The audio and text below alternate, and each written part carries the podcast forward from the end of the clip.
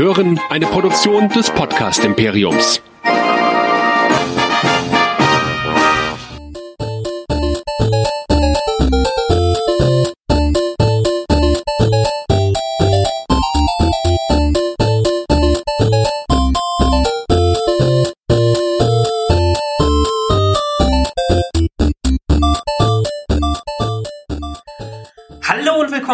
Neuen Folge Nerdizismus, beziehungsweise Track Nerds. Nee, ich sag's sonst immer Nerdizismus, weil ich so selten die Track Nerds moderiere. Hallo bei den Track Nerds, dem Star Trek Podcast von Nerdizismus. Ja, warum moderiere ich diesen jetzt und nicht Chris, wie sonst auch? Weil Chris hat sich mal hier für die Lower Decks abgeschaltet. Der hatte nämlich keinen Bock mehr über Lower Decks zu reden, was ich sehr, sehr schade finde, aber nun gut, es ist eine animierte Serie und es ist nicht vielleicht sein Ding. Trotzdem habe ich mir würdigen Ersatz dazu geholt für mit jemandem, der sich mit Cartoonserien auch auskennt und ein bisschen mehr in dem Fach unterwegs ist als unser guter alter He-Man Chris so ungefähr. äh, mit dabei ein, ein, Gast, den wir schon öfters dabei hatten und der jetzt bei den Track Nerds auch für die Lower Decks immer dabei sein wird, hoffentlich. Der Jan von mündliche Prüfung. Hallo. Hallo, hallo. Es ist äh, eine Ehre, wieder dabei zu sein. Ich, äh, ja, ich glaube, Chris kann ich nicht so wirklich ersetzen, vor allem nicht, was das ganze Fachwissen angeht. Aber ich äh, liebe Star Trek und ähm, ja, bin auch kein großer Picard-Freund. Von daher glaube ich, passt das ganz gut. ja, und ich mag Lower Decks. Das ist natürlich dann die, die Differenz zu Chris, aber ich bin äh, ein großer Fan der Serie tatsächlich. Ganz mit dem Trackwissen von Chris kann ich auch nicht mithalten, aber nun gut, wir haben ja diverse Internetquellen, die uns da auch unterstützen können. Und du hast ja zuletzt auch ganz die ganzen Star Trek-Serien einmal durchgesehen, richtig? Absolut, ja. Ich habe, ähm, als das Ganze mit Corona losging, mich ähm, einmal tatsächlich mit dem Ganzen auseinandergesetzt. Ich habe, weil ich früher ähm, kann man irgendwie so einsteigen. Meine, meine Mutter ist äh, großer Star Trek-Nerd. Also die hat früher immer ähm, so Mitte der 90er äh, Voyager und Enterprise und sowas ähm, geschaut. Das lief ja damals, glaube ich, auf Sat 1 und da war das so, das weiß ich nicht, immer so, einmal am Wochenende habe ich dann mit auf der Couch gesessen und das geschaut. Und ähm, da eine große Leidenschaft für Voyager entwickelt. Und das jetzt ähm, im Zuge der ganzen Corona-Lockdown, Homeoffice-Zeit ähm, zu Hause einmal von Staffel 1 bis äh, Staffel, ich weiß gar nicht, 7, glaube ich, ne? 7. sieben. Ähm, auf, auf Netflix durchgebinged und ähm, dann mit ähm, Next Generation angefangen die auch komplett durchgeschaut, obwohl ich mich echt durch die ersten zwei Staffeln kämpfen musste. Das war, also ich hatte, ich habe, ich habe angefangen und dachte mir, ach du Scheiße, so schlimm hatte ich das gar nicht. Also ich dachte, das wäre besser gewesen. und äh, ja, man muss sich halt echt, da muss man ein bisschen Durchhaltewillen beweisen. Dann wird's echt richtig gut. Dann habe ich jetzt mit ähm, Deep Space Nine angefangen, aber da komme ich, da bin ich immer noch Mitte der ersten Staffel, weil äh, dann auch so Serien wie ähm, Gott, äh, Dear White People zum Beispiel dazwischen gekommen sind auf Netflix, die ich da noch dazwischen geschoben habe und dann ah, ging es auch ähm, mit einem neuen Job los und dann war das so, äh, ja, dann abends eher mal auf der Couch versackt und nicht noch die Energie gehabt, mich nochmal hinzusetzen und äh, mich nochmal mit Star Trek zu befassen. Vor allem, weil ich echt kein großer Deep Space Nine Fan bin, weil ich die Serie auch nie so wirklich verfolgt habe und gerade die erste ah. Staffel. Ja, ich weiß, ich weiß, ich weiß, ihr seid ah. da weil du bist da ja sehr, sehr tief. Das drin. ist, das ist ähnlich wie bei Next Generation. Das ist dieses alte, die ersten Staffeln sind nicht äh, so gut Problem bei Star Trek. Bei Deep Space Nine ist es noch mehr so. Ab dem, sagen wir Mitte zweite Staffel, Ende zweite Staffel, ab dem Moment, wo es mit den hm, hm, hm Kriegen losgeht, das wissen alle anderen, du jetzt noch nicht, äh, wird Star Trek Deep Space Nine zu der besten, meiner Meinung nach besten Star Trek Serie. Also ich habe alle Star Trek Serien durchgesehen und mein absoluter Liebling ist und bleibt Deep Space Nine vor allen Dingen, weil ich ja, ich habe zu in den 90er Jahren habe ich auch zwischendurch TNG geguckt und Voyager und sowas. Das war auch erst mein Einstieg, aber irgendwann habe ich mal DS9 dann gebinged, ich glaube Anfang der 2000er und bin dann richtig eingestiegen. Ach, und krass, kannte okay. dann neben den Filmen und so dann wirklich die Serien. Und Deep Space Nine habe ich mittlerweile, glaube ich, zwei oder drei Mal gesehen, mindestens dreimal. Mhm. Und Deep Space Nine wird später so gut. Es wird so. ja, Ich kann mir das, das, ich kann mir das so echt nicht so wirklich vorstellen, weil ich halt dieses äh, Planet of the Week Ding halt irgendwie so gewohnt bin und da halt alles stationär stattfindet. Ich finde das, ich war zumindest jetzt am Anfang, wie gesagt, ich glaube, wenn ich mich da noch mal ein bisschen durch durchkämpfe, ich habe auch überlegt, ob ich dann einfach ähm, Ende der zweiten Staffel noch mal einsteige, damit ich mich da nicht durchkämpfen muss. Aber es ist ja auch wie bei wie bei Enterprise und sowas, dass halt auch die Entwicklung der Figuren erst dann wirklich sichtbar wird, wenn man sich gerade durch den Genau. Anfang kämpft. Ja, wenn du, wenn du irgendwann mal Odo und Quark und so lieb gewonnen hast, dann, dann, Es dauert. dann Ich bin ja- du gar nicht mehr daraus. Ich bin ja großer äh, Chakotay-Fan. Und Okay. ähm, auch Jane, also wie gesagt, mein, meine Lieblingsserie ist Voyager. Ähm, auch wenn die Geschichten manchmal ja schon ein bisschen platt sind und ähm, aber die Charaktere, Lieblingsserie wird Deep Space Nine sein. Es Okay. wird Deep Space aber die Nine Charaktere, gerade die Charaktere bei Voyager, ich finde die einfach, ich liebe die total. Also das ist so Enterprise, also TNG ist ähm, kommt quasi direkt danach, beziehungsweise ist gleich auf, aber vor allem wegen der Geschichten. Weil die Stories, ähm, gerade wenn es um Data geht und sowas, ähm, großartig. Also das, das, da kommt Voyager auf keinen Fall ran. Aber was die Charaktere angeht und so die, weiß ich nicht, da habe ich mich einfach, einfach rein verliebt in die, in die Voyager Crew. Okay, ja, das, also sagen wir mal so, bei den Sta äh, Planet of the Week Episoden bleibt TNG ungeschlagen. Absolut. Ja. Allerdings bei der Charakterentwicklung und bei dem, was noch kommt, bleibt Deep Space Nine für mich ungeschlagen. Und was für Tiefen die dann später noch reingehen und was für ja, Themen die mit drin haben, die in keiner anderen Star Trek Serie so politisch und so düster mit übernommen worden sind. Vielleicht abgesehen von den neuen, die alle immer düster sein wollen, aber lassen wir das mal so sein. Ja gut, die Äh, neuen sind irgendwie so, das fällt ja komplett raus und darum bin ich ein großer ähm, Lower Decks Fan, weil das halt, finde ich, so so perfekt an diese Planet of the Week Sache der der TNG und Voyager Ära ranreicht. Also es macht super Spaß, aber vielleicht äh, nehme ich auch schon ein bisschen vorweg. so genau, es ist schön, dass du uns eine kleine Einführung in dein Star Trek-Wissen reingegeben hast. Das finde ich äh, wunderbar. Und davon werden wir jetzt jede Menge Gebrauch nehmen, weil du hast vieles frisch in Erinnerung. Voyager ist schon ein paar Jahre her, dass ich das zuletzt einmal durchgebinged habe, aber Voyager habe ich auch zweimal bisher geschaut.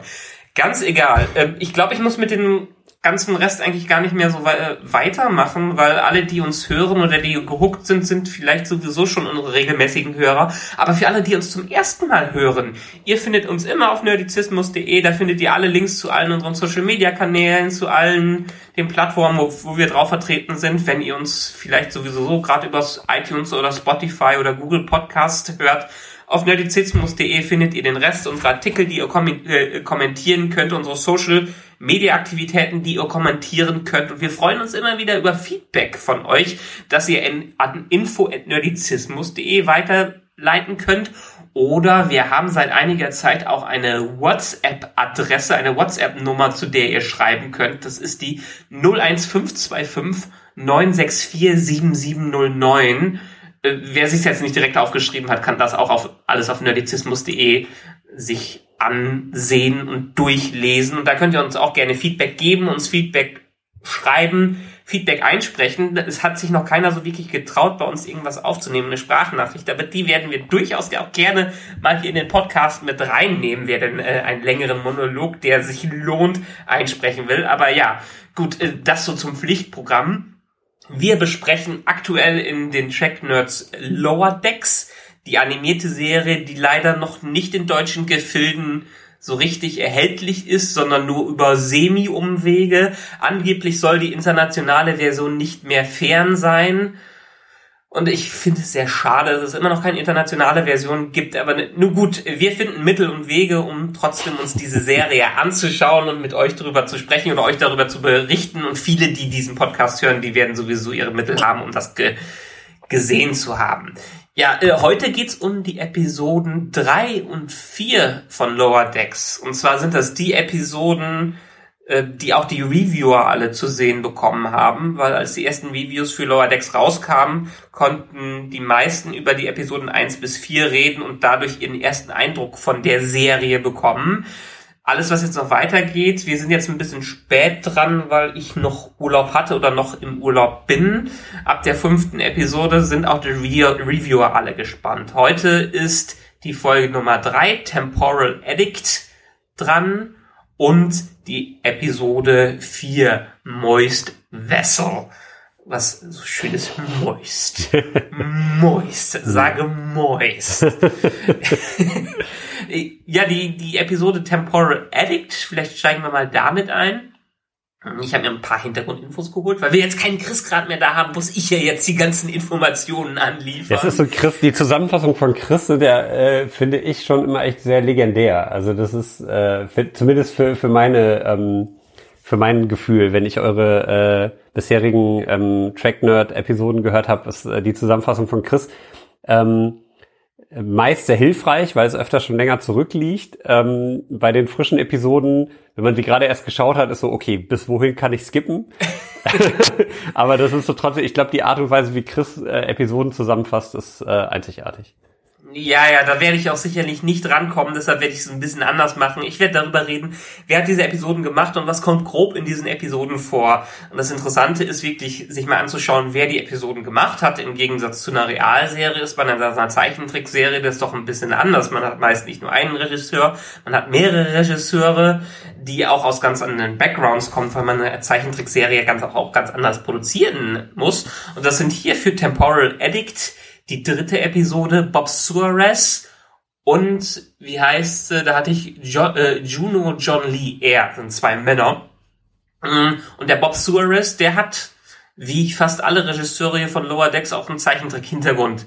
Der hat viel Episoden, äh, acht Episoden von Big Mouse Regie geführt ähm, und war früher ganz viel Storyboard-Artist bei sowas wie der 2003er Turtles-Serie. Ähm, Daria hat er mitgemacht und der Avengers Earth's Mightiest Heroes. Ich habe die 2003er Turtles-Serie gesehen. Daria zwischendurch mal damals, als es auf MTV gelaufen ist. Hast du Daria mal gesehen? Nein. Nein, nein. Ich bin ja äh, eher so der klassische, bei so Zeichentrickgeschichten eher so, ähm, weiß ich nicht, Richtung SpongeBob oder mhm. die klassischen, die klassischen Disney äh, Cartoon-Serien wie DuckTales und äh, Captain Baloo und, und sowas. Und die ja. Biker, Biker Mice from Mars. Das, äh, das ist schon echt, äh, aber anderes Thema. Also hast du mit sowas, was Chris geguckt hast, Drawn Together und so hast du gar nicht geguckt? Doch, Drawn Together auch. Doch. Aber da fand ich, dass ich fand diesen diesen zusammen, also das, was eigentlich alle an der Serie gefeiert haben, dieses Zusammenschmeißen der verschiedenen Stile, hat für mich ein, zwei Episoden ganz gut funktioniert und danach fand ich den auch, also diese Mischung aus dem Humor und so, das, ja, also es hat was Kultiges, ähm, aber so wirklich reingekommen äh, bin ich da nie. Also ich habe, hab, glaube ich, relativ viele Episoden damals auf MTV, glaube ich, lief es äh, ja geschaut, aber es war, irgendwie hat mich die Serie nicht so richtig gecatcht. Ja, ja, das war, das war sehr viel Erwachsenenhumor dabei und letztendlich ja hat das ja auf diese ganzen Real-Serien abgespielt, auf die Big Brother und Co., was damals alles gelaufen ist. Drawn Together war auch nicht so mein Ding. Übrigens, wenn du auf irgendeine Zeichentrickserie steh, versuchen willst, mal mit verschiedenen Stilen, es gibt eine, die habe ich 2014 in unserem Thailand-Urlaub entdeckt und zwar die Wunder, äh, die fantastische Welt von Gumball. Hast du mal davon was gehört? Oh ja, das sagt mir irgendwas. Ah Gott. Diese muss, Serie muss ich ist, mal schauen.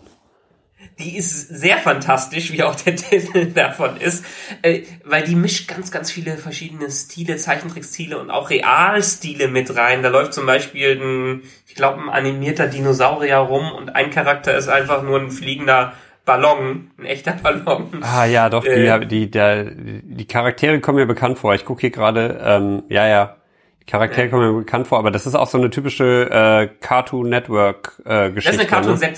Genau, das ist eine Cartoon Network Serie. Leider bei uns nie so wirklich. Cartoon Network ist meist so im Pay-TV unterwegs. Mhm. Äh, da hat man nicht wie früher groß, ähm, groß Zugriff drauf. Egal. Wir haben Bob Suarez und Johnny, äh, Juno John Lee und Juno John Lee haben hat wohl viele Venture Brothers Episoden Regie geführt und eine Serie, die ich nicht so kannte, Motor City, ist aber auch als Storyboard Artist bei sowas wie Young Justice oder Legend of Korra unterwegs gewesen. Und das fand ich ganz spannend, mir das anzuschauen. Äh, scheinbar um eine Zeichentrickserie, um da Regie zu führen, muss man erst ein Storyboard Artist sein. Also gute Macht ja auch eigentlich Sinn. für eine Karriere. Also macht ja auch äh, eigentlich Sinn. Macht definitiv Sinn. Gut, worum geht's bei äh, Temporal Addict? Hm, was ist eigentlich die Übersetzung von Addict? Ich weiß es gerade. Abhängiger? Addict? Addiction? Nee, nee, äh, Addict, Addict ist nicht abhängig. Edikt.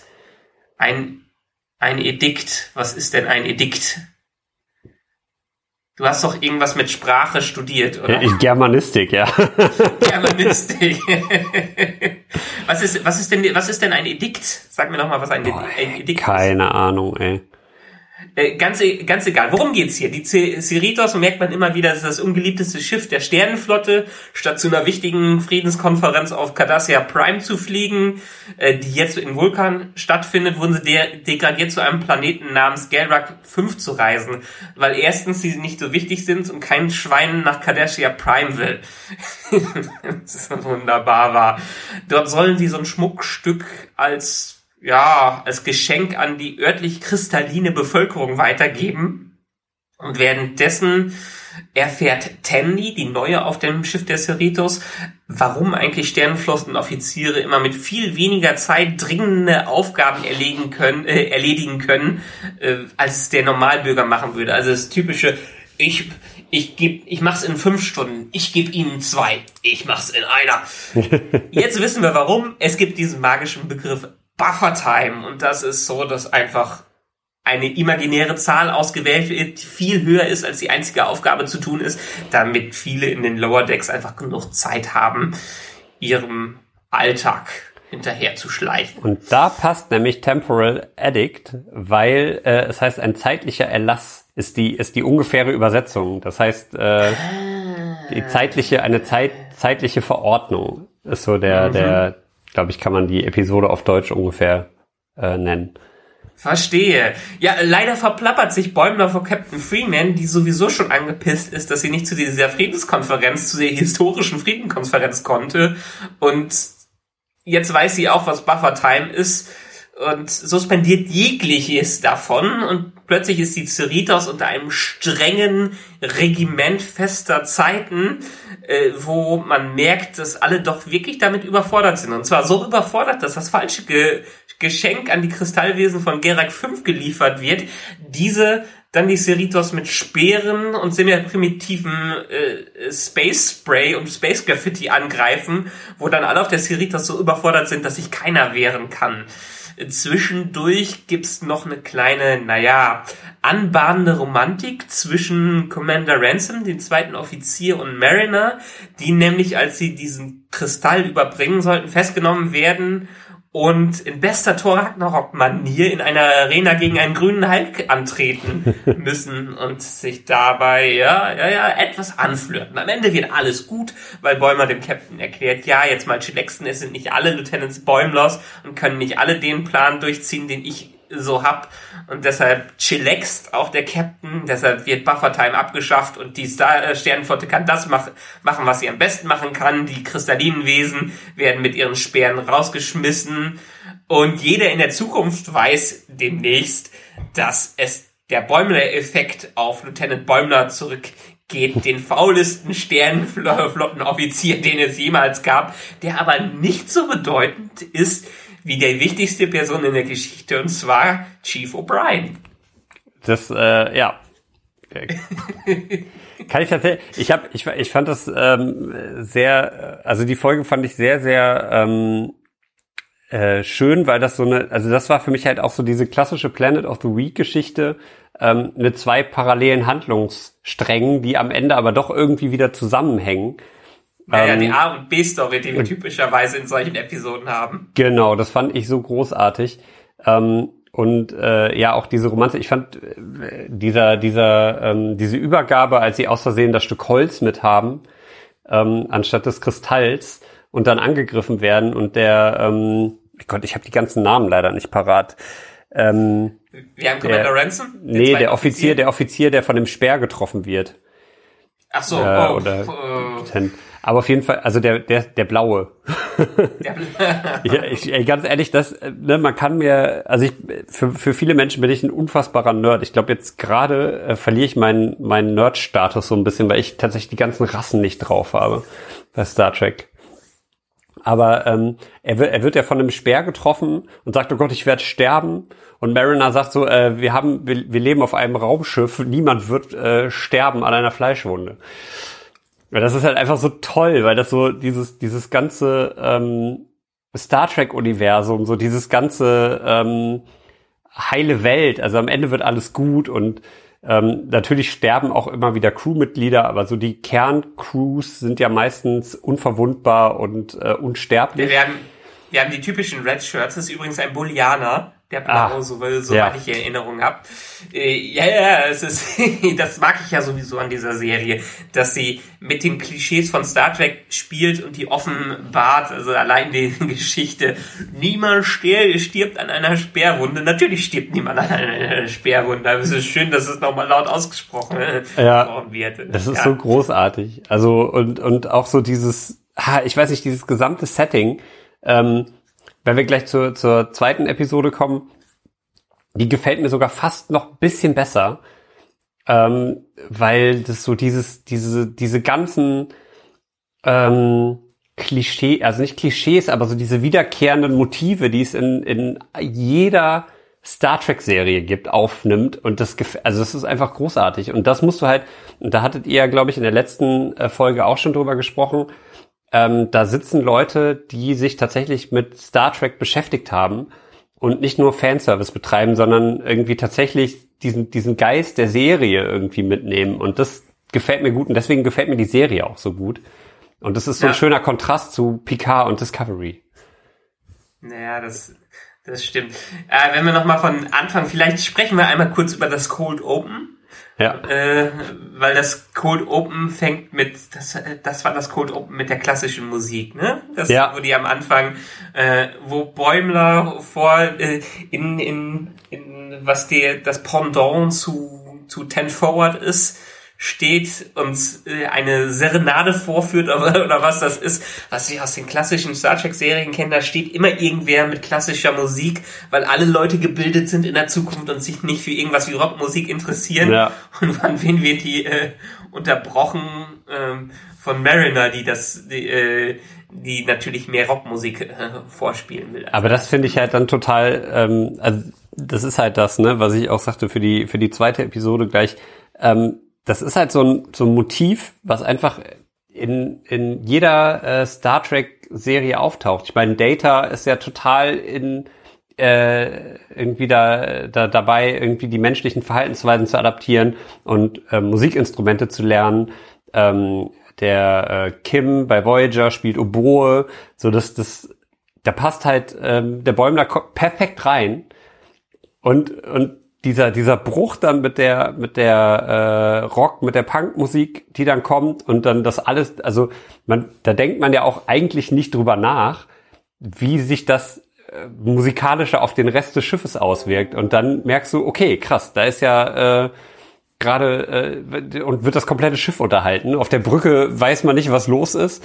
Das ist einfach so so toll. Also es weiß ich nicht, das umfasst halt einfach so diesen kompletten Kosmos und äh, beantwortet Fragen, die man sich eigentlich nie gestellt hat. Die Wie wird Schall auf einem Schiff übertragen? Durch die Wände und ist ja im Endeffekt alles eine Metallkonstruktion. Ne? Also irgendwie muss das ja ankommen. Ja gut, aber sie hören es ja selbst auf dem andere, anderen Schiff so ungefähr. Also da kann man sich dann schon mal wieder ein bisschen, da würden sich wahrscheinlich die klassischen Trekkies so ein bisschen aufregen Ja, der darüber. Schall durch den. Schall durch den Weltall, das geht nicht. Der Schall durch die Welt und zum Klingonenschiff, wo der äh, Captain auf dem Klingonenschiff zu, zu, zu, zuerst direkt zu seinem Niederen sagt, Lieutenant Bababa, today you will die. Das finde ich aber auch dann, und dann auf der Brücke schaut man sich so verschämt an, sagt aber dann nix. So, äh, einfach großartig. Naja, es gibt noch, noch ein paar Sachen, die ich, äh, deshalb, ich mag diesen Witz auch. Ich meine, Chris es kommt mit dem Witz nicht klar und er hat mir auch immer wieder über WhatsApp geschrieben, ich habe wieder nicht gelacht. Ja, ich muss auch sagen, ich habe auch nicht gelacht. Also so wirklich da gesessen und mich und mich schlapp gelacht oder irgendwie. Aber es ist so, das, ähm, das erwarte ich auch tatsächlich gar nicht von der Serie, weil ähm, für mich das, also es gibt wenig Cartoon-Serien, wo ich wirklich sitze und lache. Ähm, meistens schmunzel ich, also ich bin so ein, so ein Cartoon-Schmunzler. Ich weiß, also wenn ich die, ich, ich lache halt echt sehr selten wirklich, ähm, wirklich laut dabei, aber ich mag das halt so, ich fühle mich sehr, sehr gut unterhalten. Es befriedigt so mein, mein Fantum so, ähm, der, der, der kleine Nerd in mir ist auf jeden Fall auch befriedigt bei der Serie und ich werde perfekt unterhalten. Und dabei sind die Stories halt auch ähm, einfach passend. Und das, darum ja. gefällt mir die Serie so gut. Ja, sie nimmt sich auch einfach nicht, nicht so ernst. Wenn man jetzt in einer anderen Star Trek-Serie hören würde, wie ein Mitglied aus der Mannschaft die Star Trek-Musik summt, ja da würde man sich denken, ja, muss das jetzt sein, aber zu einer Cartoon-Serie passt das. das wie Bäumler im Aufzug, der die TNG-Musik ja. äh, summt. Also das ja. ist so ein kleines Detail, wunderbar, was da drin ist. Oder es, allein diese, diese ganze Thematik mit Buffer-Time, das Creative Estimating. Ja. Ich, ich meine ganz ehrlich, wer kennt es aus seinem Arbeitsalltag nicht oder gegenüber Kunden, Kunden, dass man vielleicht doch ein bisschen mehr einplant? Natürlich Oft ist es so, dass man dann vielleicht auch am Ende die Zeit braucht. Aber zu anderen Sachen möchte man sich die Zeit auch nehmen, um erstens was ordentliches hinzubekommen oder bei langweiligen Aufgaben sagt man, okay, ich brauche wahrscheinlich eh sechs Stunden als drei Stunden dafür. Ja. ja. Das passt einfach perfekt. Und das ist halt so, also ich, dass, dass halt diese Serie sich nicht so ernst nimmt und halt mit diesen ganzen mhm. Elementen spielt, ist halt, ähm, ist halt super, wie halt auch in, in Folge äh, zwei mit diesem äh, Lichtwesen, ähm, was dann den Tricorder äh, produziert und äh, dann irgendwie in so eine Box gesperrt wird und das ist halt einfach großartig. Ja, und ich finde, so überzogen wie die Charaktere hier natürlich sind, es ist klassisch für eine Cartoonserie, dass sie einfach so überzogen sind, passt es doch, die Essenz des Ganzen passt doch irgendwie ins Star Trek-Universum rein. Also weil die ethischen und moralischen Vorstellungen, die dem Ganze zugrunde liegen, dann doch den Kern der Sternenflotte meiner Meinung nach äh, treffen, wenn auch viele in eine andere Richtung abdriften. Und das hatten wir auch in anderen Star Trek-Serien so. Wir hatten schon ein paar Leute, die nicht so hervorragend wie Commander Riker oder Picard oder ähnliche sind, die dann wirklich so Nebencharaktere waren. Barclay. Barclay ist ja der perfekte Charakter, Lieutenant ja. Barclay, der nicht der klassische Sternflottenoffizier ist und als Loser, als gefühlter Loser sich da trotzdem durchkämpfen konnten mit kreativen Möglichkeiten und daraus besteht einfach hier diese, diese ganze Crew auf der Cerritos. Ja, ja, oder Worf oder so, wenn wir jetzt halt bei, bei TNG bleiben, ähm, dass so dieses, dieses, äh, diese innere Zerrissenheit und dann halt aber nicht immer perfekt irgendwie äh, der perfekte äh, Sternenflottenmitarbeiter. Das ist so, das bricht halt und ich glaube, das treibt halt Lower Decks auch noch mal so ein bisschen auf die Spitze, gerade weil das halt auch ähm, jüngere Charaktere sind und du hast dann halt aber nicht so ein, wobei ja doch Buck, äh, der der äh, Bäumler ist ja so ein bisschen der, ähm, ach Gott, jetzt sag schnell, Gerade hatte ich den Namen noch auf, auf, auf der Zunge. Ist halt nicht so der perfekte ähm, Sternenflottenanwärter, der äh, da, da sein, sein Studium abreißt und sowas. Ähm, und dann passiert immer irgendwas, was, was dem Ganzen so zuwiderläuft. Alleine halt, dass, dass äh, ihm so die, die Kinnlade runterfällt, als, ähm, als Mariner äh, zum Lieutenant äh, ernannt wird der Bäumler ist halt so die, das Pendant zu Wesley Crusher.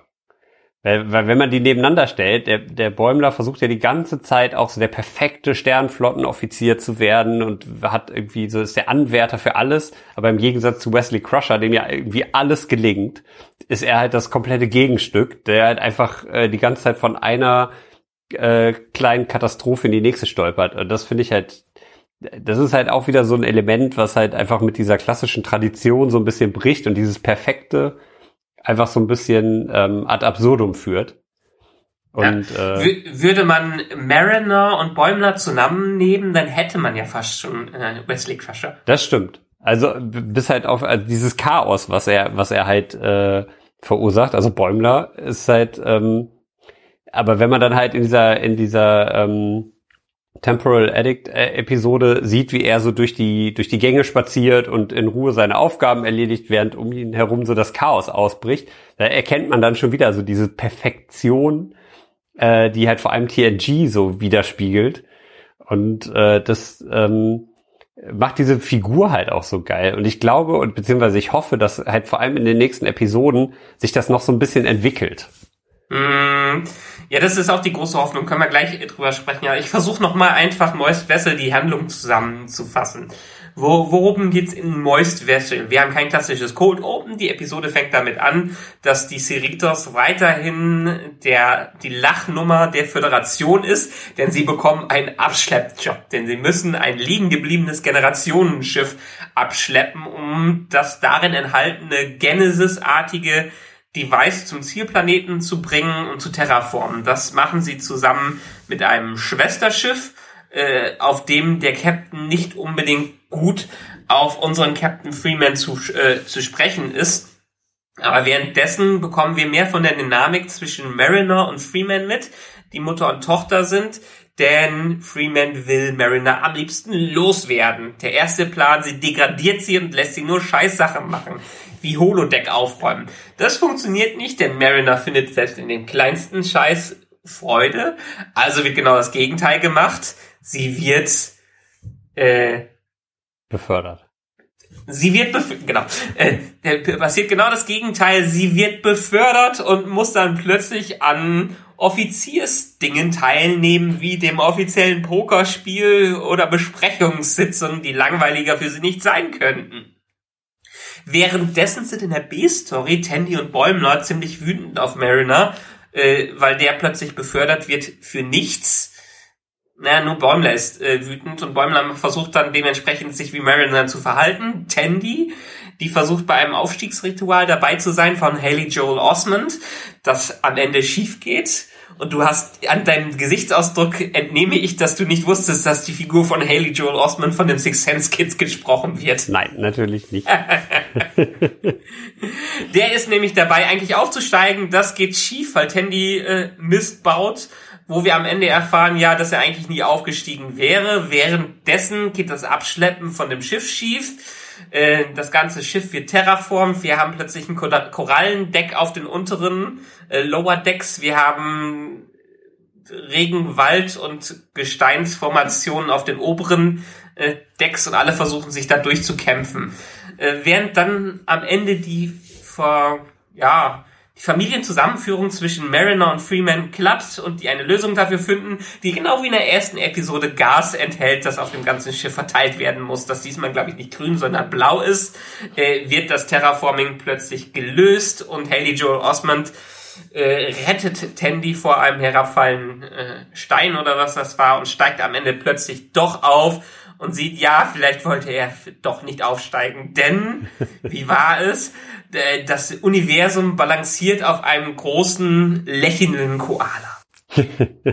ja, das Ende ist, das Ende ist super. Das ähm, finde ich ist halt auch, und da, da, ähm, also vielleicht, Chris würde sagen, da ist ihm ein bisschen zu viel Fanservice und Easter Eggs wahrscheinlich. Aber ich finde halt gerade auch, weil, weil dann so ähm, Sachen wie der Reisende und sowas äh, erwähnt werden, ähm, so diese, diese, ähm, diese äh, Referenz gerade zur, zur ersten ähm, Staffel äh, TNG und so, wo es halt bisschen abgedrehter äh, zugeht an ein, zwei Stellen, äh, dass das halt nochmal aufgegriffen wird und ähm, Q ja indirekt auch eine Rolle spielt. Da bin ich übrigens auch echt mal gespannt, ob die es schaffen, den da unterzubringen. Ich vermute, sie machen es mhm. nicht. Aber es wäre sehr lustig, wenn der äh, als als äh, Zeichentrickfigur da auch nochmal auftauchen würde. Würde ich sehr feiern. Ich meine, John, John Delancey macht, glaube ich, auch jede Menge Voice Work. Also kann man ihn schon überreden, als Q zurückzukommen. Und wer würde besser in eine TNG-Ära passen, wo das ja Ganze ja stattfindet, als Q? Und die werden, die werden ganz sicher irgendwie John Delancey, wenn das ein bisschen länger geht, werden sie sicherlich irgendwie John Delancey reinbekommen, weil äh, da kann endlich mal alles gemacht werden, was in einem Special Effects Budget für TNG vielleicht nicht gereicht hat. Absolut. Das ist so, also, aber auch generell wieder diese Episode und deswegen feiere ich das halt so, alleine wegen dieses Pokerturniers, wegen dieser Offizierssitzungen, die so ein bisschen ins, ins Lächerliche gezogen werden, so nach dem Motto, ja, wir müssen uns jetzt hier um die Stühle für den Meetingraum kümmern. Ähm, da hatten wir, da waren wir bei der letzten Sitzung nicht weitergekommen und solche Geschichten und dass dann dass sie zu jedem zu jedem äh, Kleinscheiß irgendwie gerufen wird und äh, eine meiner Lieblingsszenen, die wurde auch im Trailer ähm, gezeigt, ist dieses äh, Live Long and Prosper ähm, Ding, dass sie das sarkastische, sich, genau, der sarkastische Live Long and Prosper. Ja. Und äh, die wurde, don't give me that sarcastic Vulcanian. das ist einfach so großartig. Dafür feier, ja. alleine dafür feiere ich diese Episode schon.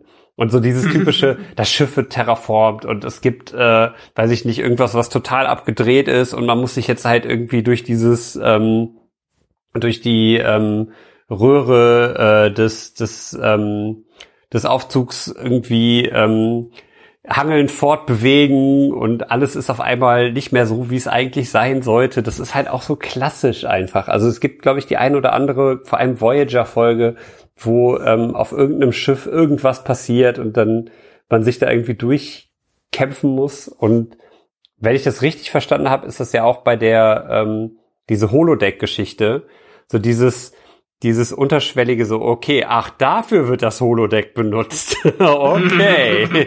so alles, was man eigentlich auch so immer so mitgedacht hat. So, okay, also gerade wenn man so Barclay, die Barclay-Episoden mit dem Holodeck ähm, und die, die, die Art und Weise, wie er die weiblichen Crewmitglieder darstellt, da ähm, sich immer schon so unterschwellig gedacht hat, dass da nicht immer ganz jugendfreie Dinge passieren äh, wird da halt so implizit nochmal gesagt. Und das ist halt das Schöne, Kinder, die diese Serie sehen, die halt mit Star Trek gerade anfangen, werden das so nicht verstehen. Und wenn man älter ist und das ähm, schon so ein bisschen verfolgt und ähm, so diesen, diesen, diesen hintergründigen Witz mitbekommt, das, das ist halt einfach schön. Also dann macht die Serie echt ja, Spaß. Aber ich glaube, die Serie ist auch weniger an Kinder gedacht. Das ist eine klassische Erwachsenen-Serie. Ja. Weil letztendlich sieht man ja auch daran, dass die Macher davon viele von Rick and Morty kommen.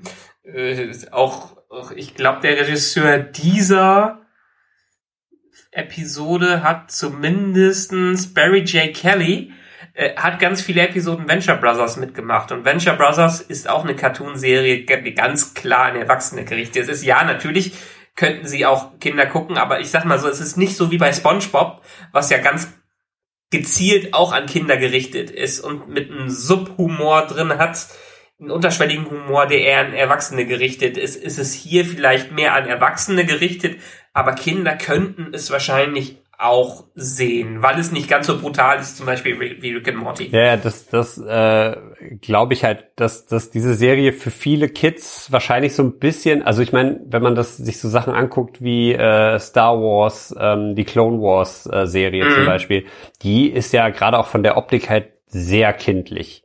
Mhm. Ähm, ist aber halt vor allem, glaube ich, auch sehr stark auf, auf die erwachsenen äh, Fans auch mit ausgerichtet. Mhm. Ähm, äh, richtet sich aber da in erster Linie an Kinder. Hier ist ein bisschen umgekehrt. Ich glaube aber tatsächlich, dass gerade diese, diese Lower Decks Geschichte für viele Kids so ein bisschen der Einstieg sein kann. Also wenn man so mit äh, neun oder zehn ähm, anfängt, sich damit zu beschäftigen und die Eltern jetzt vielleicht nicht so äh, im Star Trek Universum unterwegs sind wie wir, ähm, und sich die Kids so ein bisschen für Sci-Fi interessieren, glaube ich, können die da schon eher hängen bleiben als bei so einer ähm, klassischen Serie. Ja, wobei ja gerade für Kinder jetzt demnächst auch eine Star Trek Serie wirklich rauskommt. Also die wirklich, ja, für die relativ kleinen, ne? Ich genau, Star, Star Trek Prodigy wird für Nickelodeon produziert und das ist wirklich an die Jugendlichen gerichtet, die sich äh, anschauen können. Ja, das ist hier so ein bisschen so eine Mischform von allem. Also ich will wirklich, wie gesagt, nicht ganz im Kinderkosmos einrichten. Nee, das, das auch kein ein, ein, ein Einstieg, sagen wir mal so, so 12, 13-Jährige können, glaube ich, mit der, äh, mit dem schon könnten mit dem schon was anfangen.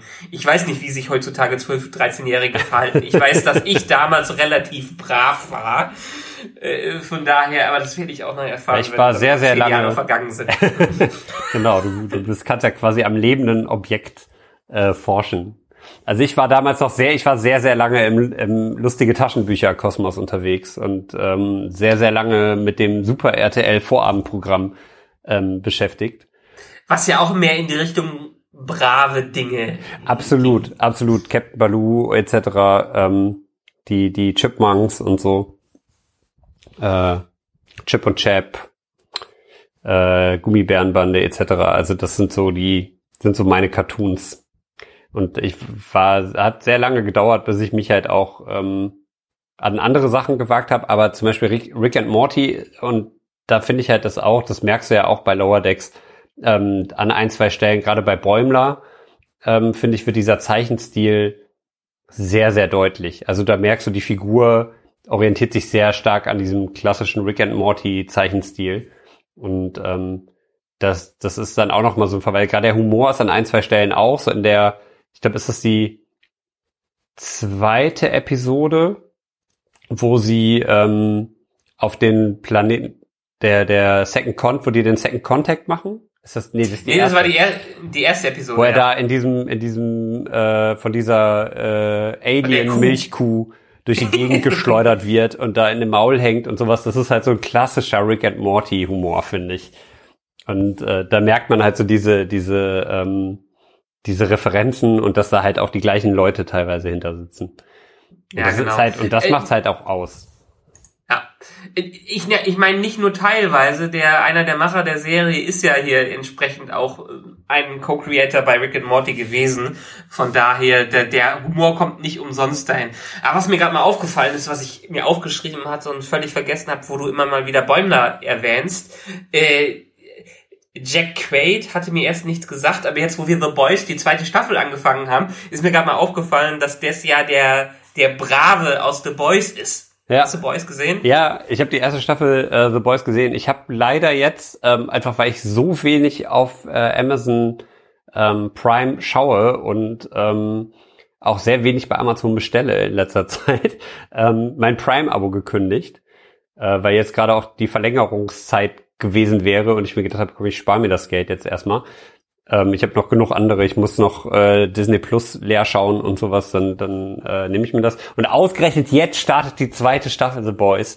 Und ähm, ja, das heißt, äh, da ist auch halt die großartige Serie, die, die äh, ja auch was das Thema Gewalt angeht, Boah, ja, auf einem auf einem Rick and Morty Level unterwegs ist, gemischt mit also Tarantino halt, und äh, die halten sich auch in Staffel 2 nicht zurück, kann ich dir sagen. Sind allerdings auch erst drei Episoden raus, weil die jetzt wöchentlich eine rausbringen. Ah, okay. Das ist nicht ganz wie bei Netflix, dass alles auf einmal rausgebracht wird. Ja gut, aber was, was haben wir noch in dieser Episode? Ja, den, äh, den Holo Waste Removal fand ich auch super. Wirst du übrigens noch bei DS9 erfahren, vor allen Dingen mit Quarks, dass das Holodeck nicht immer für saubere Zwecke benutzt okay. wird. ja, das macht, machen wir in der ersten ja. Staffel. Es sind ja teilweise auch schon so Andeutungen. Ja. Wofür die Holo-Suites ver vermietet werden. Genau, auch, auch schön, dass die Sternenflotte so kompromissbereitschaft ist, dass sie beim Pokern einfach alle immer folden. ja. Äh, und dann, dann wurde, wurde ein paar Mal auch, Mor es wurde Moriarty erwähnt, der auch in TNG vorgekommen ist. Stimmt. Ja, da haben die haben ein paar Episoden oder mindestens zwei Episoden gehabt, wo, glaube ich, äh, Moriarty zumindest einmal zum Leben oder Selbstbewusstsein entwi entwickelt Genau. hat und die dann den, äh, glaube ich, einfangen mussten in einer simulierten Simulation, damit er denkt, dass er freigekommen ist. Ja, es gibt die äh, Folge, wo äh, Data ähm, auf dem Holodeck äh, die ganze Zeit Sherlock Holmes Geschichten nachspielt und Jordi Mhm. irgendwann sagt, äh, ja gut, das ähm, bringt halt einfach alles nix, weil du bist einfach der, der Schlauste und äh, das macht halt einfach keinen Spaß und äh, Data dann eine Figur erschafft, die äh, genauso ist wie er.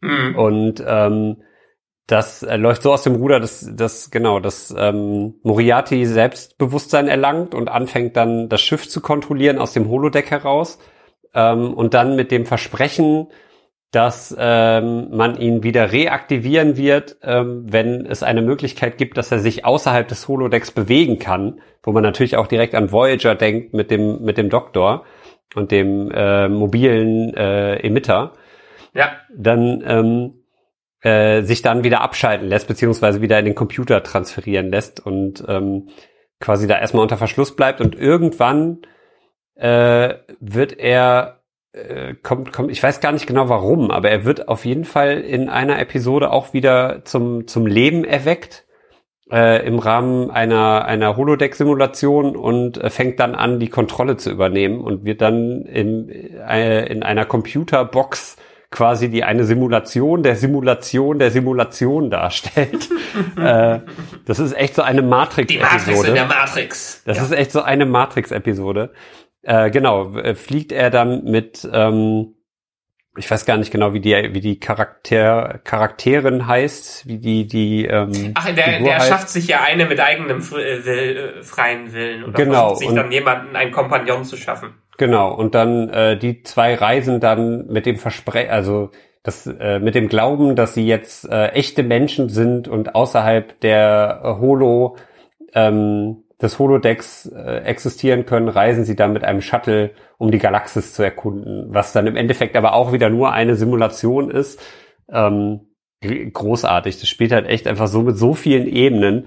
Es ist einfach so verwirrend.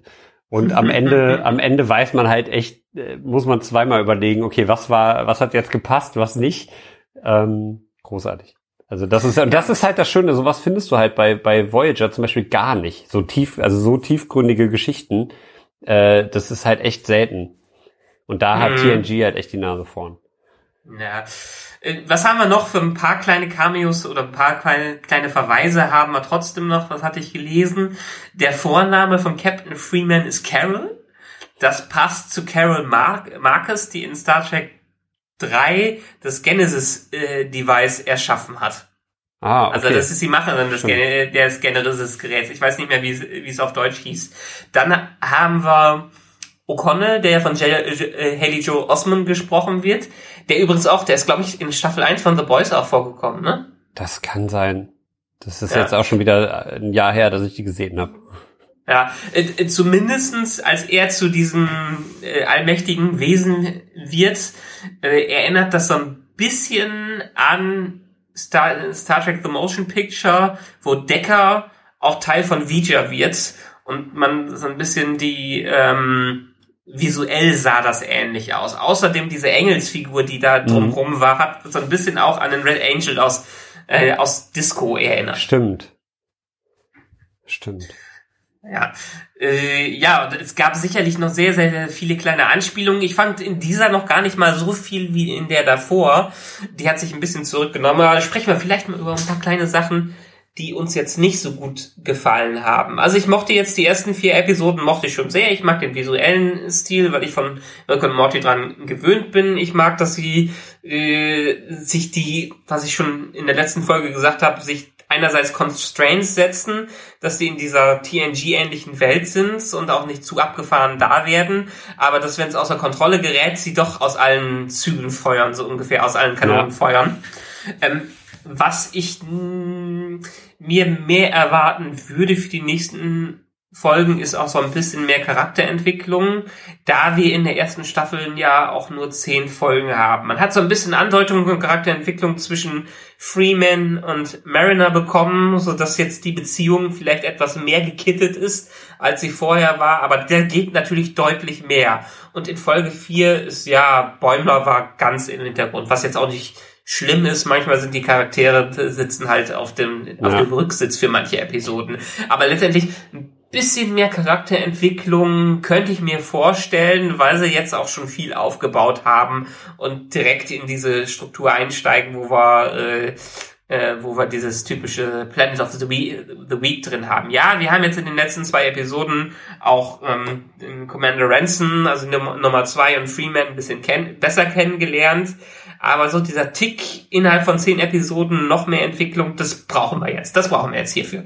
Ja, ich glaube auch, also, also was, was mir noch sehr gut gefallen würde, wäre, wenn sie auch verschiedene, also was mir zum Beispiel sehr, also verschiedene Decks irgendwie noch ein bisschen näher beleuchten, weil der, der äh, Maschinenraum zum Beispiel fehlt mir äh, fast komplett. Da war ja bis jetzt nur die äh, Szene mit dem Traktorstrahl, dass sich mhm. äh, der, ah, jetzt habe ich den Namen schon wieder nicht parat, ähm, der, der halb Androide, ähm, äh, ach so, ja, ja, ja. Äh, Gott, ich bin so schlecht mit Namen. Ähm, auf jeden Fall wird sich da ja so gefreut, dass die Ausschläge, Rutherford. genau Rutherford, dass ich äh, da er freut, der freut sich so, dass die Ausschläge so gut sind beim Traktorstrahl und äh, das das finde ich ja toll, aber da fehlt halt ähm, oder diese eine Szene, wo er ähm, in Episode zwei sich halt einmal durch alle ähm, Abteilungen testet und mhm. ähm, was du auch schon gesagt hattest in der letzten Episode, dass er da steht und das, äh, diesen Wunsch vorträgt und dann erst so diese Drohkulisse aufgebaut wird und dann, oh, das ist ja wunderbar, du wirst dich bestimmt super schlagen. Und ähm, so, das, das ist so die einzigen, das sind so die einzigen zwei kleinen Punkte, wo der Maschinenraum so ein bisschen rausgekommen ist. Und dadurch, dass der ja in quasi auch allen Star Trek-Serien so eine große Rolle spielt, durch den mhm. Warp-Kern und, und sowas, ähm, da wünsche ich mir echt, der kam mir bis jetzt echt sehr arg zu kurz. Das äh, mhm. genauso das gleiche mit dem mit dem ähm, Medizin ähm, mit dem Medizin mit der Krankenstation. Mit der Krankenstation. Ja. Ähm, das, das ist halt auch so, wobei ich da, und da muss ich echt sagen, das ist der einzige Charakter, der mir absolut gar nicht gefällt und der so weit ab ist von dem, wie ich, was ich bei Star Trek erwarte, ist dieser Doktor. Diese Katze, mhm äh, reißt mich immer wieder raus. Also die hätten echt jeden, jedes Wesen dahinsetzen können. Aber warum diese, dieses Katzenwesen? Also das ist so, ah, das ist zu cartoony. Das ist echt zu nee. cartoony. Ja, es, es erinnert so ein bisschen an diesen einen Charakter, also diese paar, äh, aus, an diese Charaktere aus Final Space.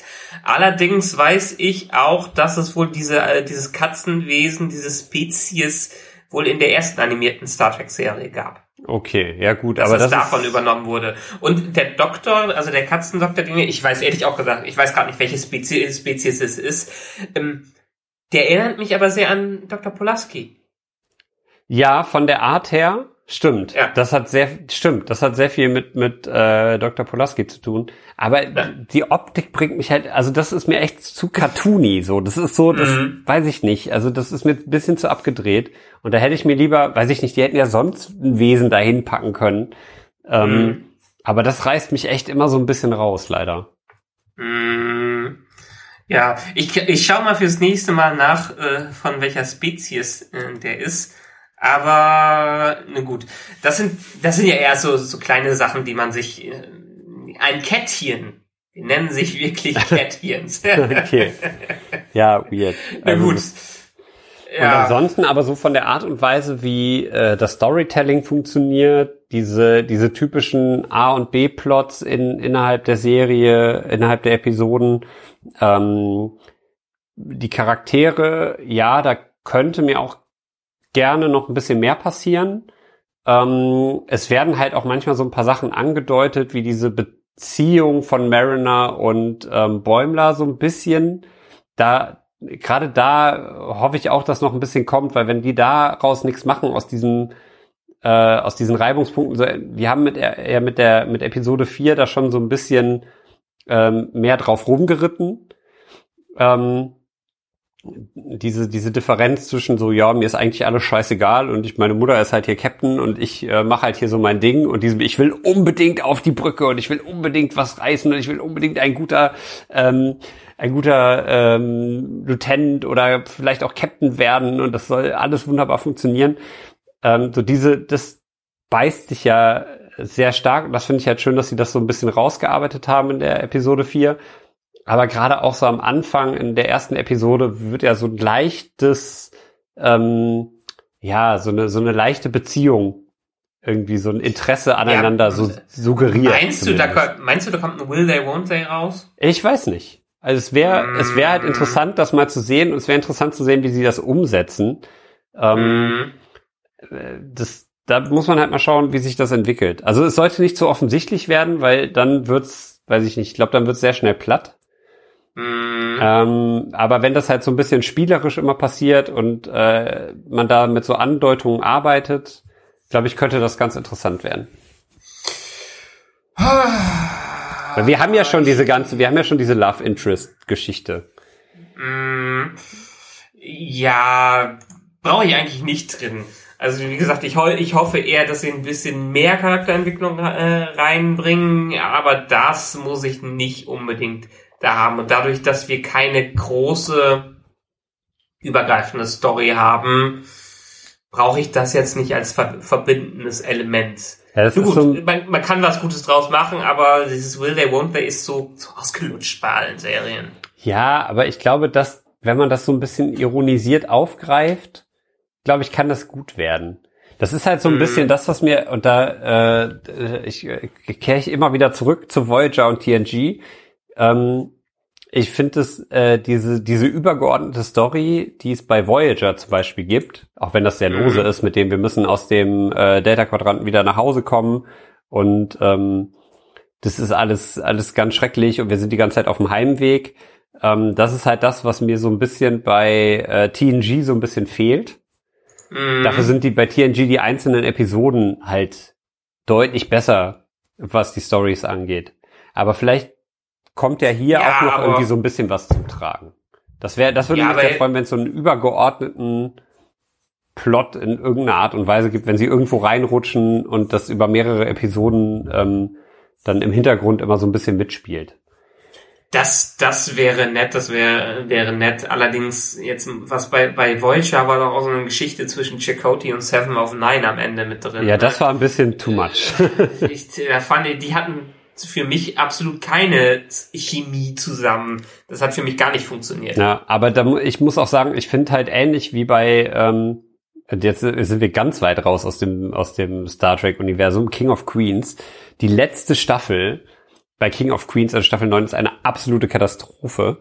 Ähm, und die letzte Staffel Voyager, gerade das Finale ähm, und die Staffel und die Folgen davor sind, oh Gott, also das ist wirklich, das, zu viel und ähm, da merkt man irgendwie so, okay, wir müssen jetzt irgendwie zu einem Ende kommen, uns gehen die Stories aus und deswegen machen wir hier so eine Liebesgeschichte ähm, und eine Besessenheit äh, bei Seven of Nine für Chakotay und sowas.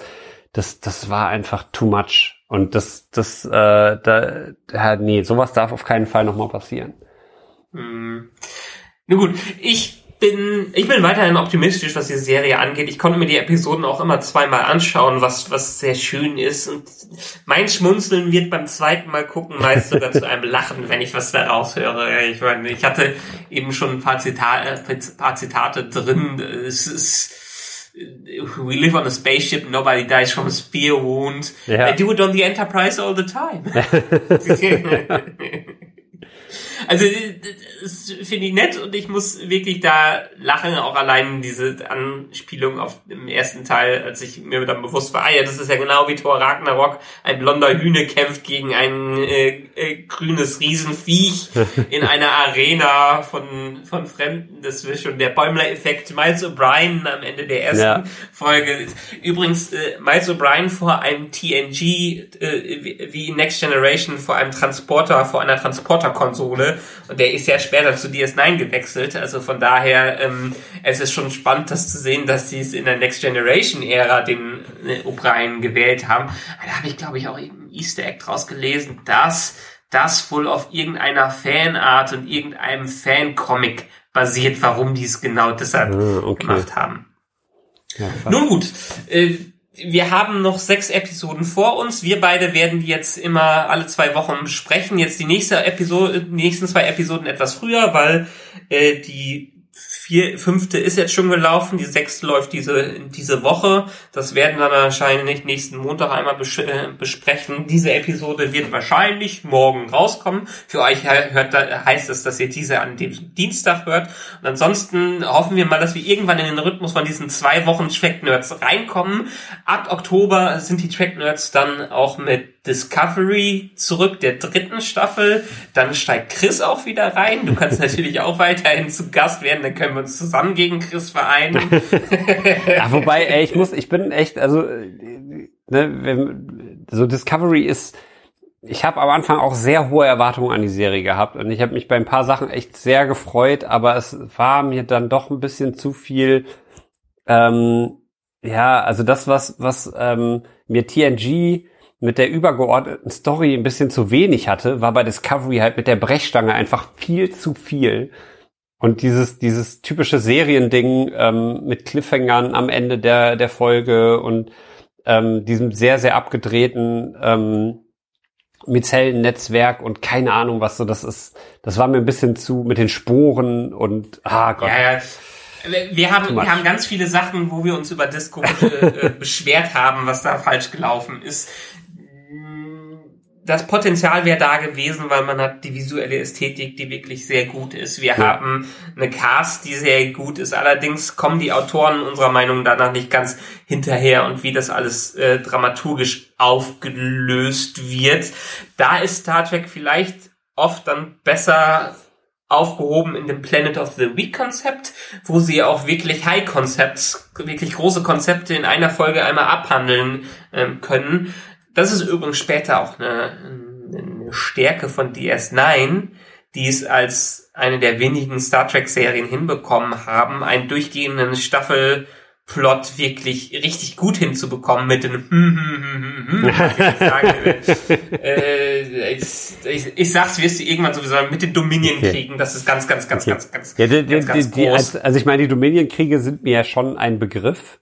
Ja. Allerdings, äh, ja, so storytechnisch bin ich da bis jetzt halt noch gar nicht reingekommen, aber äh, das sagt mir natürlich was. Aber ich Ja. muss ja auch echt sagen, also ähm, ja, ich bin halt mal gespannt. Ich werde mich auf jeden Fall bei bei DS9 dann nochmal dahinter klemmen und ähm, meine freien freien Tage. Es lohnt sich. ähm, eine der besten Episoden kommt, glaube ich, äh, um die Staffel 4 rum und auch, es ist, also ich liebe die. Ich habe jetzt Lust, die nochmal zu gucken, jetzt wo wir drüber sprechen.